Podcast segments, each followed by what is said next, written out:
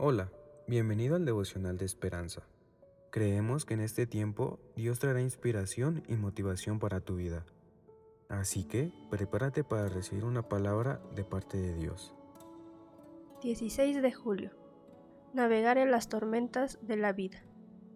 Envía tu luz y tu verdad, éstas me guiarán. Salmo 43, versículo 3.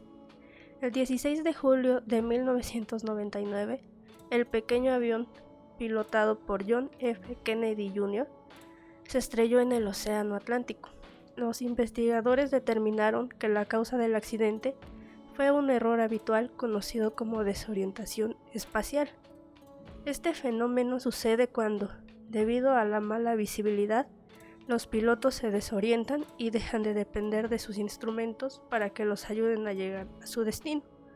Mientras navegamos por la vida, hay innumerables ocasiones en que nos sentimos desorientados.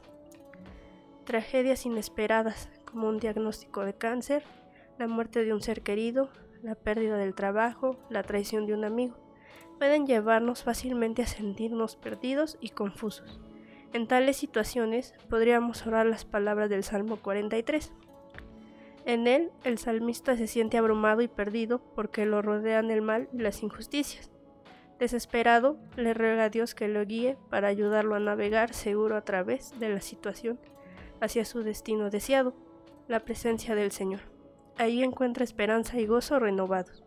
¿Qué instrumentos pide como guía el salmista? La luz de la verdad y la certeza de la presencia de Dios mediante su Espíritu Santo. Cuando te sientas desorientado y perdido, la guía fiel de Dios mediante su Espíritu puede consolarte y alumbrar tu camino.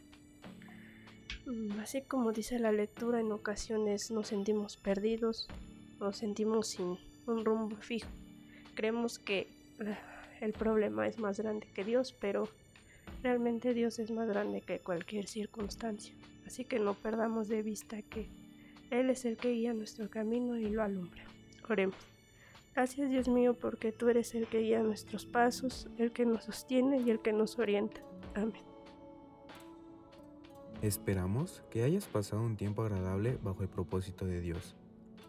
Te invitamos a que puedas compartir este podcast con tus familiares y amigos para que sea de bendición a su vida. Puedes seguirnos en Facebook, Instagram y YouTube como Esperanza Tolcayuca. Hasta mañana.